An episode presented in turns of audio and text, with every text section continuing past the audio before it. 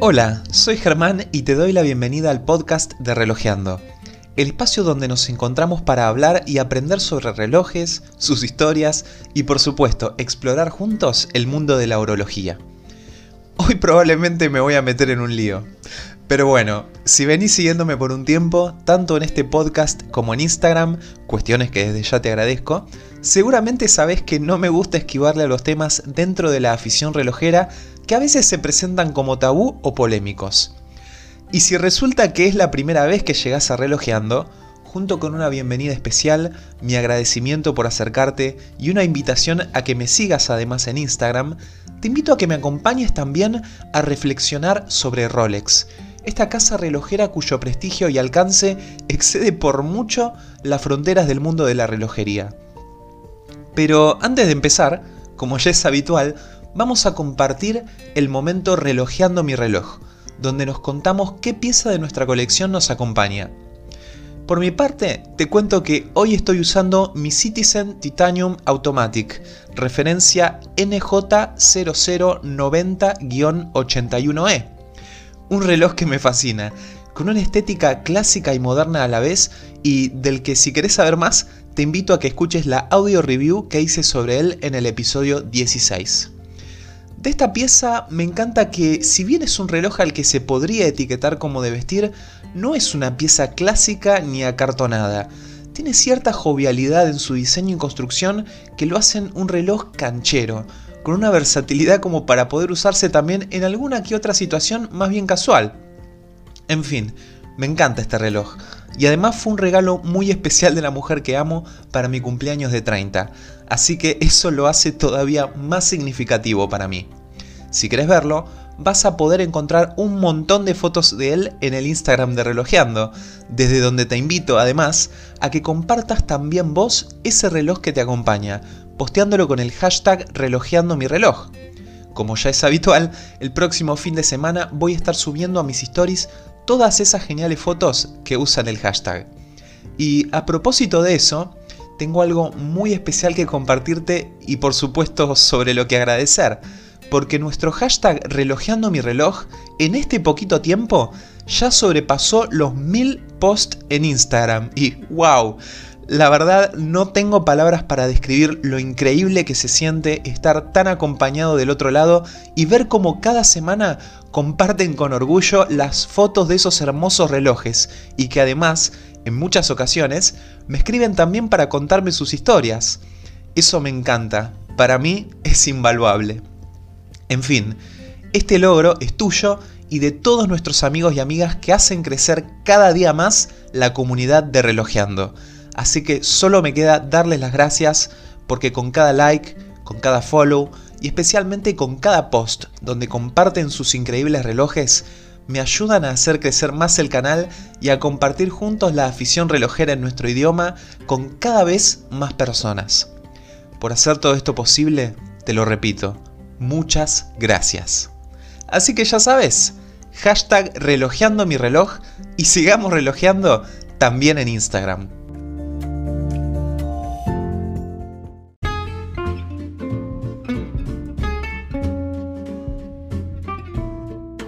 Bien, finalmente llegó el momento dentro de este recorrido que venimos haciendo en el podcast en el que vamos a hablar específicamente de Rolex.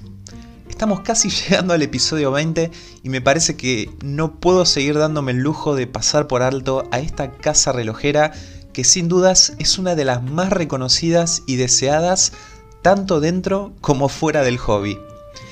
No es que estuviese dilatando a propósito el momento de dedicar un episodio a Rolex, para nada. Creo que simplemente traté de no apresurarlo, darme tiempo para pensarlo, dejar madurar la idea como a un buen vino y sobre todo no conformarme sencillamente con presentar algo poco elaborado y altamente googleable como sería solamente la historia de Rolex. Claro que, si hablamos de Rolex, no podemos ignorar su historia pero quería hacer algo más que solo enumerar hechos y contar algún que otro acontecimiento, ofrecer un análisis un poco más comprometido. Después de mucho meditar y por supuesto de varias sugerencias que me llegaron por email y a través de Instagram, decidí que este episodio vamos a dedicarlo a explorar algunos de los aspectos más importantes sobre Rolex, hacer algunas reflexiones y a intentar al menos acercarnos lo más posible a responder una pregunta. Esta interrogante la tomo prestada, así que cito a su autor como corresponde. Se trata de Roger de República Dominicana, uno de nuestros amigos de la comunidad de Relojeando en Instagram, que además es miembro de la red de relojeros iberoamericanos y que es uno de mis compañeros aficionados cuya colección, tengo que admitir, es al menos para mí, intimidante por la impresionante cantidad de relojes que la conforman. Si mal no recuerdo, creo que tiene más de 100 relojes. Así que Roger, si estás escuchando, muchas gracias por acompañarnos y tomo prestada esta pregunta que una vez hiciste sobre Rolex y que, aunque parezca simple, es en realidad bastante compleja. ¿Es el mejor reloj del mundo?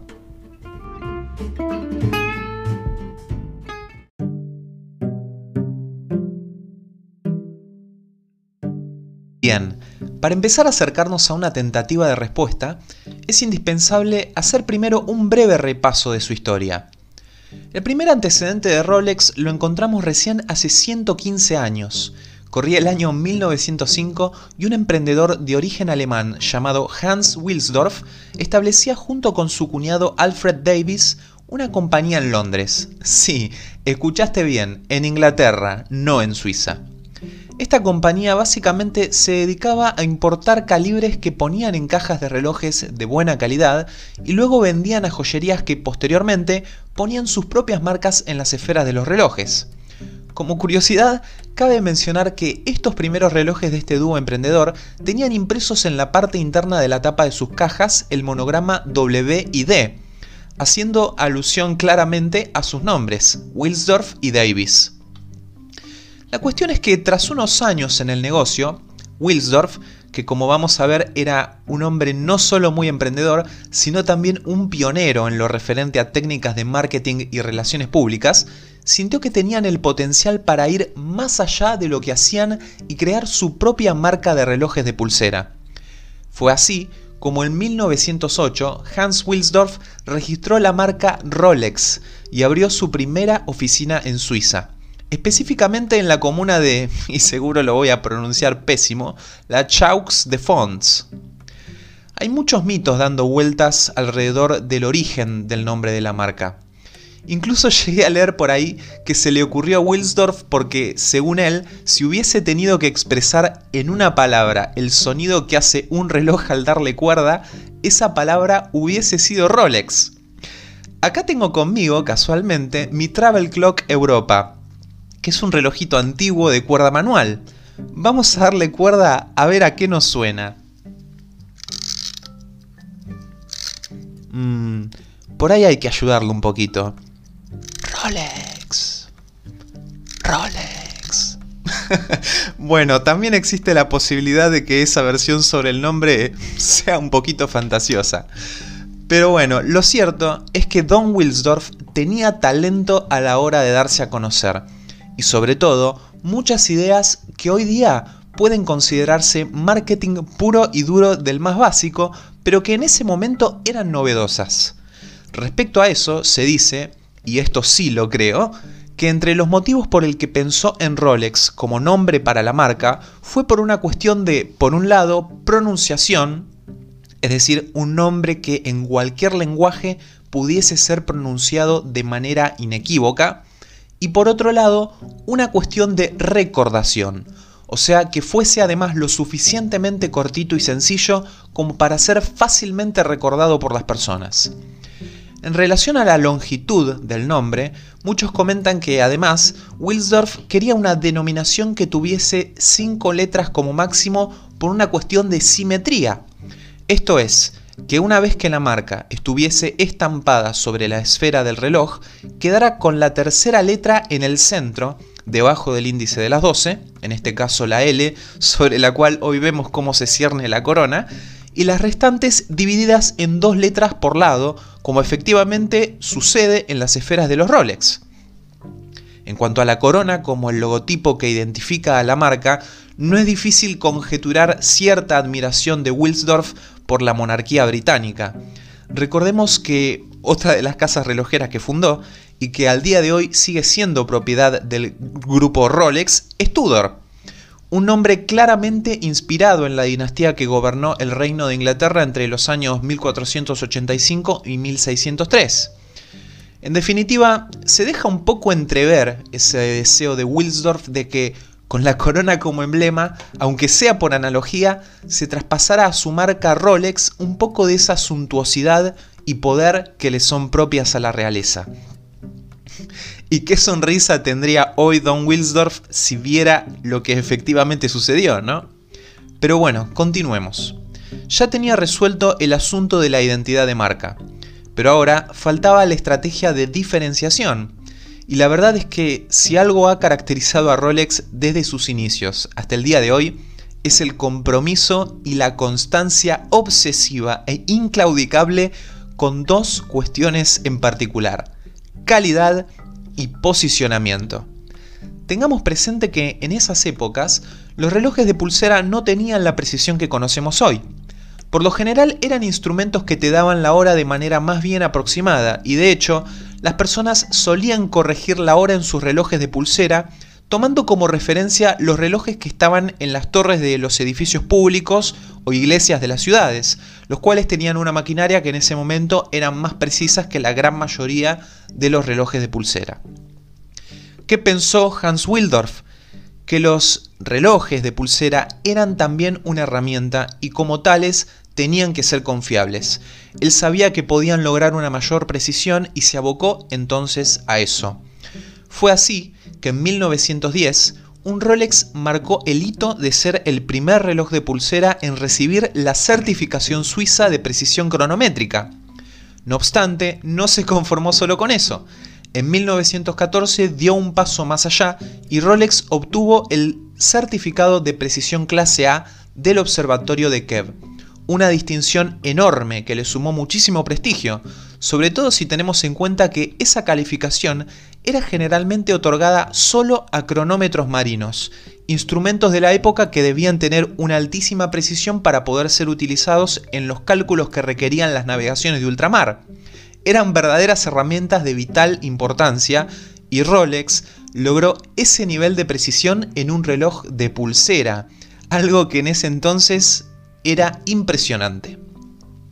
Vemos cómo de a poco la marca iba haciendo los méritos para ganarse realmente esa corona que exhibía entonces y sigue exhibiendo hoy en su esfera.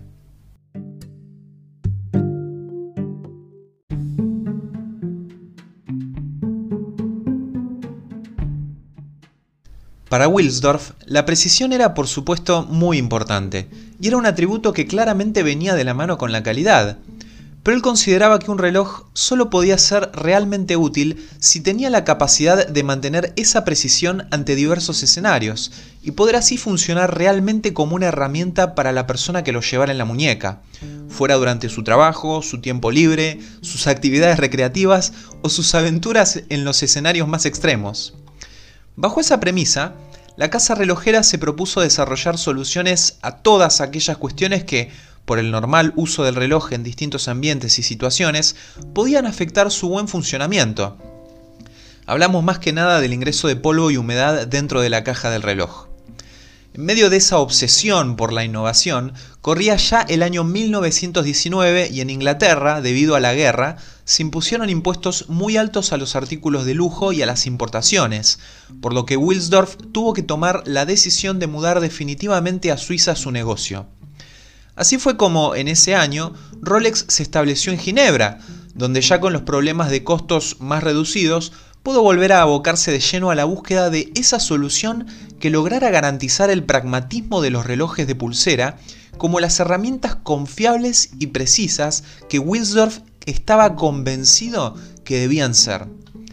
Esa innovación llegaría finalmente en 1926 con la creación del famoso Oyster Case, una caja que tenía bisel, tapa trasera y corona enroscables, cosa que permitía que el calibre del reloj pudiera estar completamente protegido del ingreso de agua y polvo.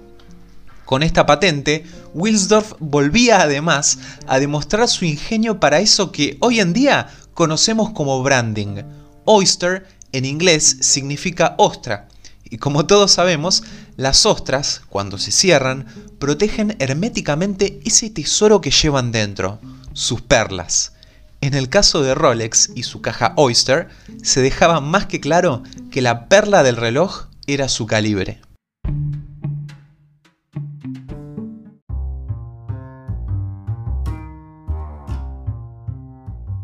A nivel técnico estaba todo listo.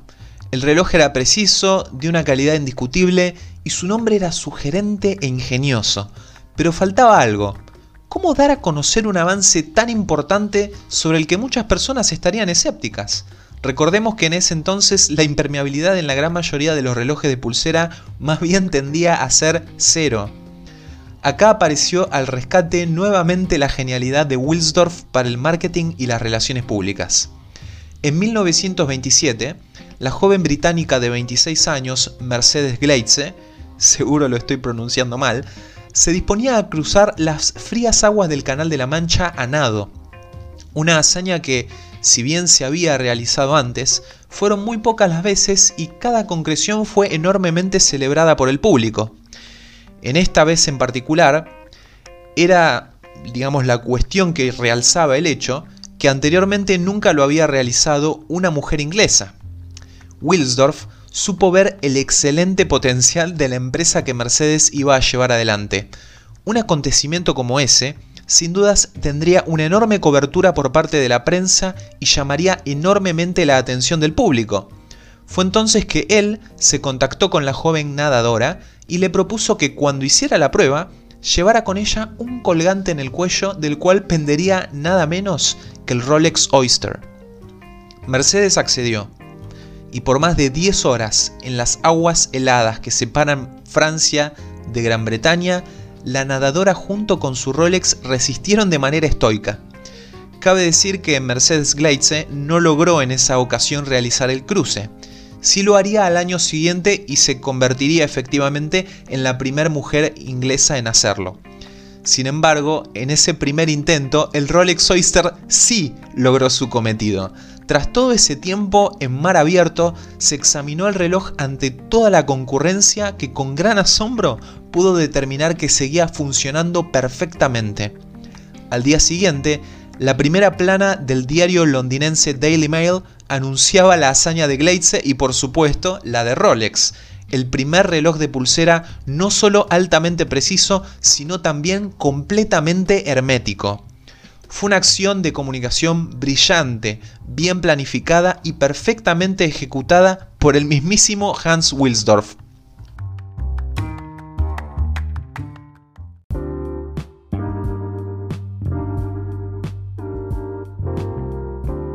Pero el ingenio de este emprendedor no quedó ahí. En las vidrieras de las joyerías de Londres, el Rolex en su caja Oyster era exhibido colgando dentro de una pecera llena de agua, haciendo alarde ante todos de que su funcionamiento no era afectado en lo más mínimo por el hecho de estar completamente sumergido. Háblame de marketing en puntos de venta.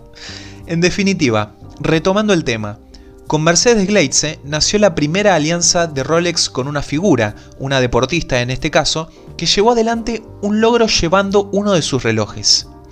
Esta es la fórmula mágica que la casa relojera de la corona se encargaría de replicar una y otra vez a lo largo de los años con diversas personalidades que llevaron a cabo hazañas de las más variadas y lograron establecer hitos que quedaron en la historia como pruebas de la constante superación humana y sobre todo del éxito todas ellas con un denominador común, el reloj en las muñecas de estas personas era siempre un Rolex.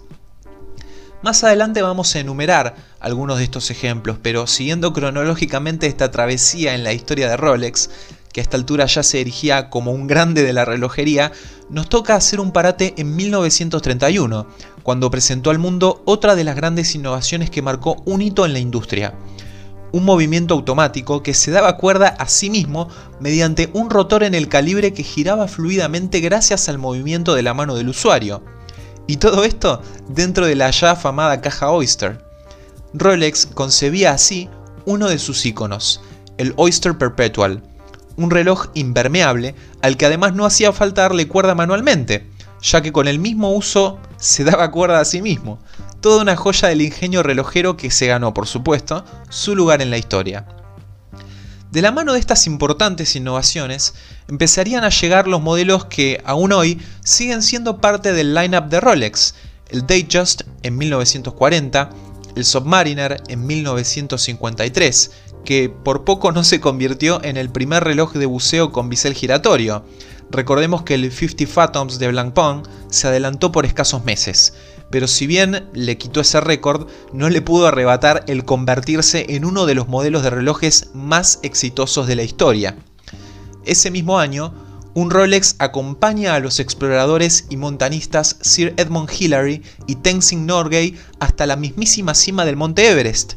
Se trató de la primera vez en la historia que se lograba esa hazaña. Así fue como Rolex le presentó al mundo un modelo que como no podía ser de otra manera, llamó Explorer. En 1955, tras una alianza estratégica con una famosísima aerolínea de la época, Pan American Airlines, más conocida como Panam, Rolex presenta al mundo su modelo GMT Master, un reloj con la capacidad de mostrar diferentes zonas horarias y con el que equipó a todos los pilotos de la prestigiosa aerolínea. En 1956, Rolex presentó el Milgauss, un reloj automático que, como su nombre indicaba, era capaz de soportar campos magnéticos de hasta 1000 Gauss.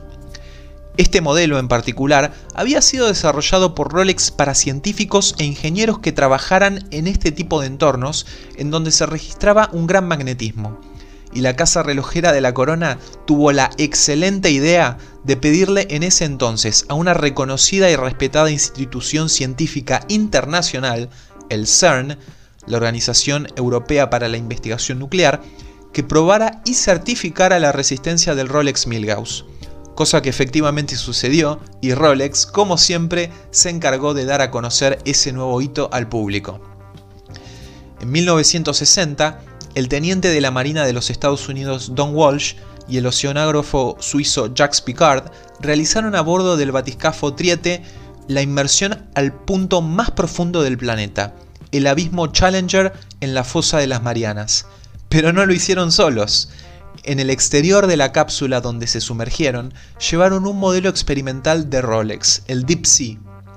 Una vez que subieron a la superficie tras la histórica inmersión a una profundidad de 10.916 metros, pudieron constatar que el Rolex Deep Sea se encontraba funcionando y manteniendo el tiempo a la perfección. Un hito que terminó de consolidar a Rolex no solo como el pionero, sino como el líder en materia de hermeticidad.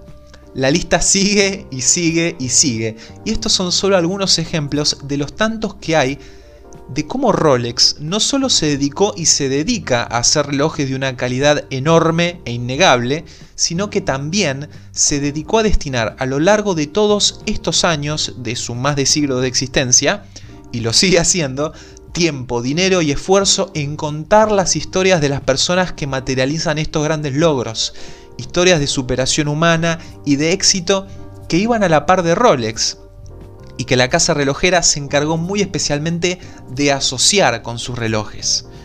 Hoy vemos a personalidades como Roger Federer, el que probablemente sea el tenista más grande de la historia con el récord de torneos de Gran Slam ganados, levantando trofeos con un Rolex en la muñeca.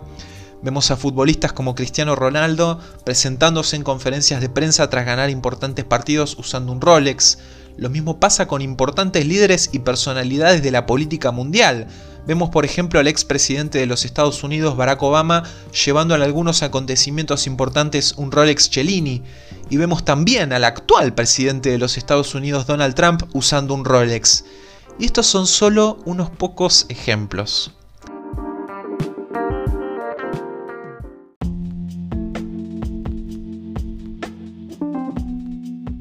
A ver, quiero ser muy claro en esto. La casa relojera de la corona hace excelentes relojes, de gran calidad y con una enorme historia e innovaciones en su haber. Pero su trabajo nunca terminó ahí. Rolex no se pierde la oportunidad de asociarse a personalidades exitosas y comunicar muy bien esa relación, políticos, deportistas, científicos, artistas, figuras que sin lugar a dudas terminan por ser aspiracionales para muchas personas, sean estas o no conocedoras o aficionadas al mundo de la relojería. Ahora viene la parte donde vas a pensar que enloquecí, pero dame el beneficio de la duda aunque sea por unos minutos más. Iván Petrovich Pavlov fue un fisiólogo ruso ganador de un premio Nobel en el campo de la medicina que desarrolló la teoría de los reflejos condicionados llevó a cabo un famoso experimento que resultó en un aporte invaluable para la ciencia del comportamiento moderna. Pavlov trabajó con perros. Durante la primera fase de su experimento, a la hora de alimentarlos, hacía sonar un timbre y les llevaba el alimento. Esta operación la repetía varias veces hasta que lograba efectivamente que los perros asociaran el sonido del timbre con la comida que él les daba. En la segunda fase del experimento, el científico hacía sonar el timbre, pero no presentaba el alimento a los perros. Sorprendentemente, los canes de todas formas se babeaban y segregaban jugos gástricos de la misma manera que si hubiesen estado en presencia de comida. Pavlov demostró que se podía asociar de manera artificial un estímulo predeterminado con una respuesta específica, a la que él llamó reflejos condicionados. Ahora es cuando voy a hacer un paralelismo extremo y deliberadamente exagerado. Como ya dije, Rolex se dedica a hacer relojes de gran calidad.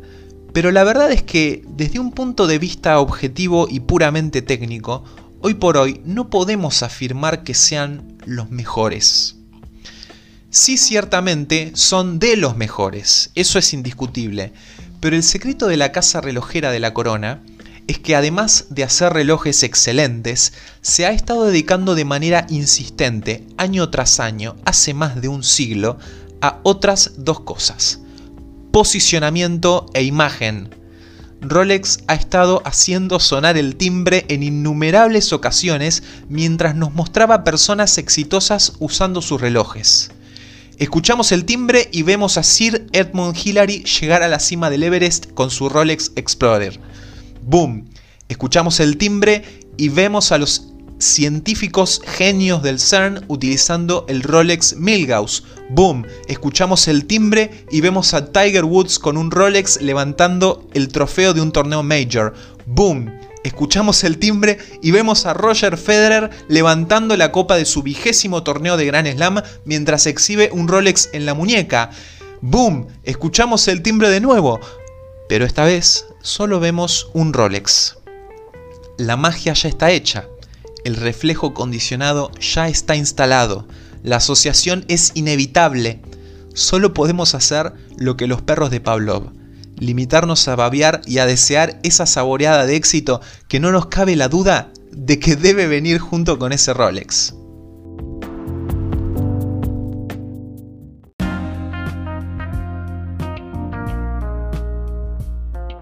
No pretendo insultar a Rolex ni a quienes los usan, muy por el contrario. Como profesional de la comunicación soy consciente del esfuerzo, el compromiso con la calidad, la estrategia, la constancia y el tiempo que lleva una marca trascender del plano de lo puramente material y convertirse en algo que despierte admiración, deseo y hasta pasión. Esto es un cumplido un cumplido enorme que le hago a una casa relojera que no solo ha sabido hacer grandes relojes, sino que ha logrado asociarse profundamente en la mente de las personas con la noción de éxito. Y esto lo logró traspasando incluso los límites del mundo de la relojería, con años y años de no solo excelentes relojes e innovación, sino con comunicación estratégica, marketing, relaciones públicas, publicidad, desde las geniales ideas de Hans Wilsdorf hasta la actualidad. Rolex logró convertirse en sinónimo de logro, de meta alcanzada, de sueño cumplido, de trabajo bien hecho, de récord establecido. Hizo lo que pocas marcas, incluso fuera de la relojería, han podido hacer. Ser amadas no solo por lo que venden, sino, y mucho más tal vez, por lo que representan. Entonces, volviendo a la pregunta que nos trajo hasta acá, ¿es Rolex el mejor reloj del mundo? La verdad es que existen casas relojeras con piezas técnicamente más complejas y sorprendentes. Hablamos de Patek Philippe, Vacheron Constantin, Mar Piguet, Breguet, Omega, Grand Seiko, entre otras, encontramos acá varios relojes que desde una perspectiva técnica objetiva podrían ser considerados comparativamente mejores que muchos Rolex. Pero el tema, otra vez, es que Rolex supo construir mucho más que buenos relojes. Forjó una imagen de marca que excedió los límites de la orología y sus conocedores. Puso al alta relojería en la mente de los públicos como una aspiracional de éxito y la llevó a una audiencia masiva. Hay personas que jamás escucharon hablar de un Balleron Constantin y mucho menos de un prácticamente impronunciable Yeye Lecour, pero nadie que vive en este mundo desconoce qué es un Rolex ni lo que simboliza. Tal vez no sean los mejores relojes del mundo desde una perspectiva técnica, pero sin ningún lugar a dudas, Rolex es la mejor marca de relojes que existe en todo el mundo.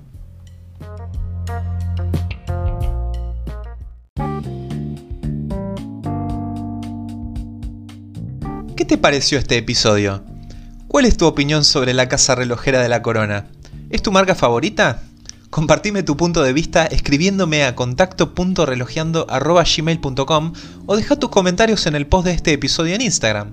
Como ya sabes, te invito a que compartas la foto de tu reloj, sea o no un Rolex, con el hashtag relojeando. Todos los fines de semana subo a mis stories esos geniales relojes que postean usando el hashtag y así compartirlos con toda la comunidad de Relojeando. Eso fue todo por hoy. Mi nombre es Germán y como siempre te agradezco enormemente por acompañarme. Seguimos relojeando en el próximo episodio. Hasta luego.